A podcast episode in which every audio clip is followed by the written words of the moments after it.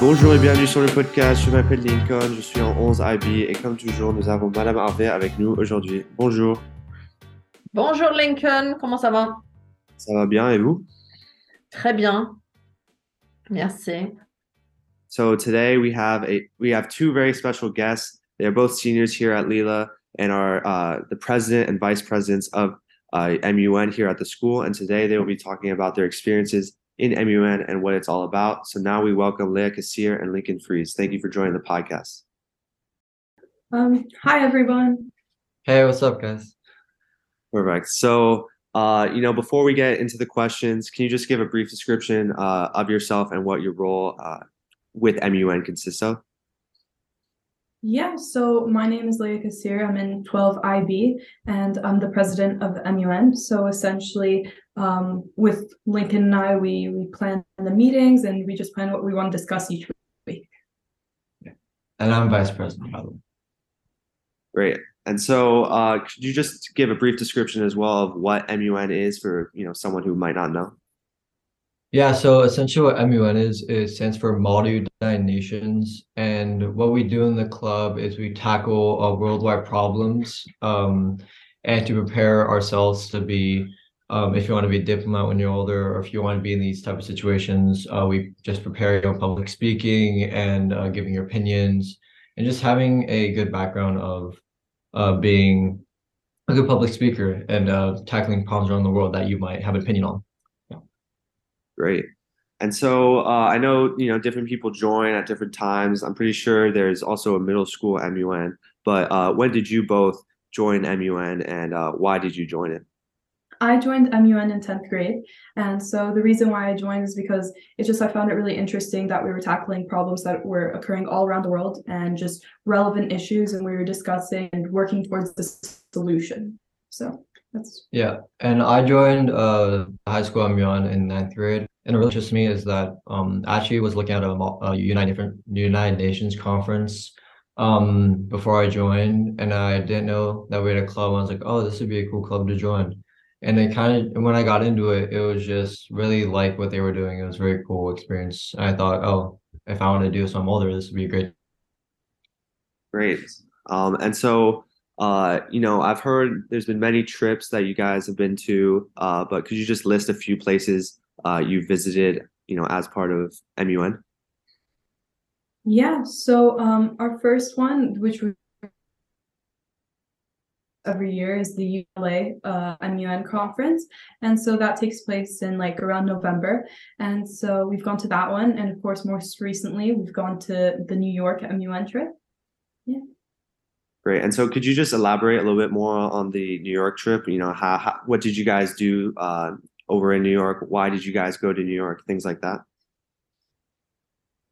Yeah, of course. So yeah, we recently went to New York, and um, it was a conference in which six thousand students from all around the world attended, and uh, there was people from Palestine, Israel, Italy, France. They all, all came to this um, to this like three day conference. So these conferences uh, took place in the Hilton, and each person was divided in their own committee. For example, my committee focused on um, the environment and climate change and focusing on reducing carbon emissions. And um, yeah, so it was a really interesting conference. And actually, in two of the days that we were there, we actually got to go to the United Nations building. And um, a speaker came, he was an Iraqi speaker, and he talked about his experience uh, being an immigrant and a refugee. So it was a really lovely trip, and it taught us a lot about speaking, public speaking, and just, I guess, the United Nations. I want to know what your best meal in New York was, please. I would have to say a bacon and cheese bagel. Oh, I think my best it was we went to this really interesting um Ukrainian uh, restaurant that Dr. Lair actually requested, and it was really really good food. great. Excellent. Sounds So- like a- Chaperone wise, it was Mr. Lang, Dr. Lair, and Miss Bullock, right? Yes. Yes. great. Did they behave themselves? they Yes, did. yes, yeah. they did for sure. Perfect. I'm very glad to hear that, right, Lincoln? Exactly. Perfect. Yes, yes. All right. So last question, uh, at least for me. Um, so if you were trying to recruit someone to MUN, you know, like myself, for example, uh, what would you say to motivate them to join? Um, well, if I were to recruit someone to MUN, I would say if you want to want to practice on your public speaking, if you're if you're interested in um, real world problems that are happening in our world today, if you just want to kind of be more relaxed with fellow peers and fellow high school students, I think it's a great great way to kind of interact with people that you've never talked to before, and just be, be able to be in a very uh, safe environment where you can just say your opinions on matters and represent a country that you've never thought of representing before. You never saw their point of view. So it's kind of just the whole aspect of uh, community and being able to um, be in someone else's shoes that you've never been in before. Right. Well, you definitely got me hooked. I might have to join next year. So, uh, well, I guess you guys won't be, but we'll see. But uh, yeah, so uh, thank you for joining the podcast today. Really appreciate it. You know, providing a lot of information on uh, the MUN. And uh, yeah, thank you. Thank you Thank so you much. so much. Thanks, Lea. Thanks, Lincoln. Thank you, Ms. Thank you, Ms. Harvey. Thank you again uh, to Lea and Lincoln for joining the podcast today. Now we're, we're going to go on the events section of the podcast. So I know uh, the PSATE uh, 10, uh, the students just took that, I believe, right? Or is that nine? That was That nine. was the nine this week, and then next week on I think it's Wednesday is the PSAT ten. Um, so sharpen your pencils, everyone. Make sure that those two HBs are ready. Calculators charged too. That's always Yep, absolutely. That is super important. Do not forget your calculator and make sure it's charged.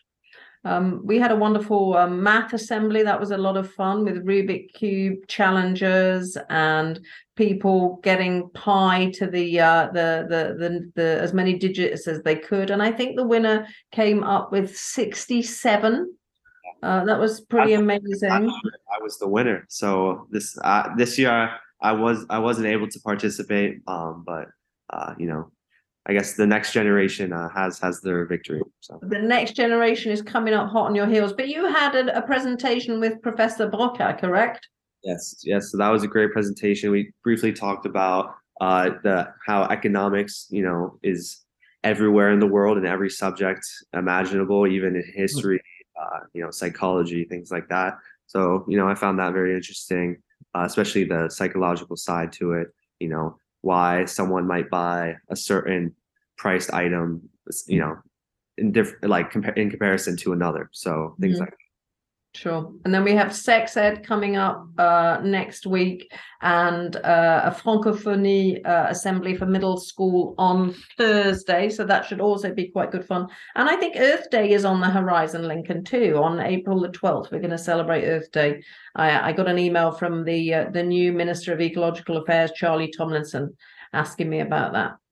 Sounds good. Yeah. I mean, definitely, you know, some events coming up. I know, uh, oh, you know, there's St. Patrick's Day that's happening today. So that's a, that's something I know they're selling donuts, uh, at the school. So, you know, I'm seeing a lot. Of yes, Joey is sporting a particularly impressive hat, as is Marie Claude, actually. hmm Great. And so, uh, finally, there should be a sex ed talk next week. Is that correct?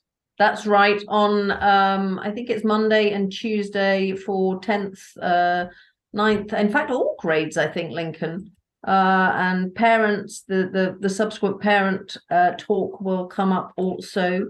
Um, it's Monday, Tuesday, yeah, right the way through the day. That is programmed.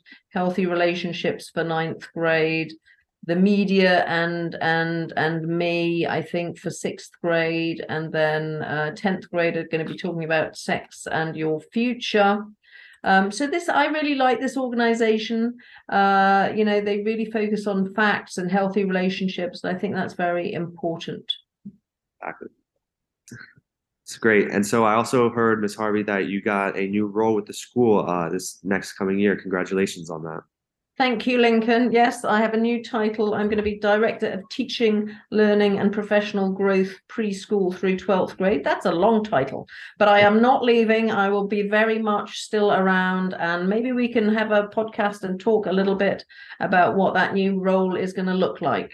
Yeah, that'd be great. I think a lot of people would, uh, you know, find it interesting and are curious as to what it, it entails. So Absolutely. Let's do that then. Next podcast or the one after that. It's good.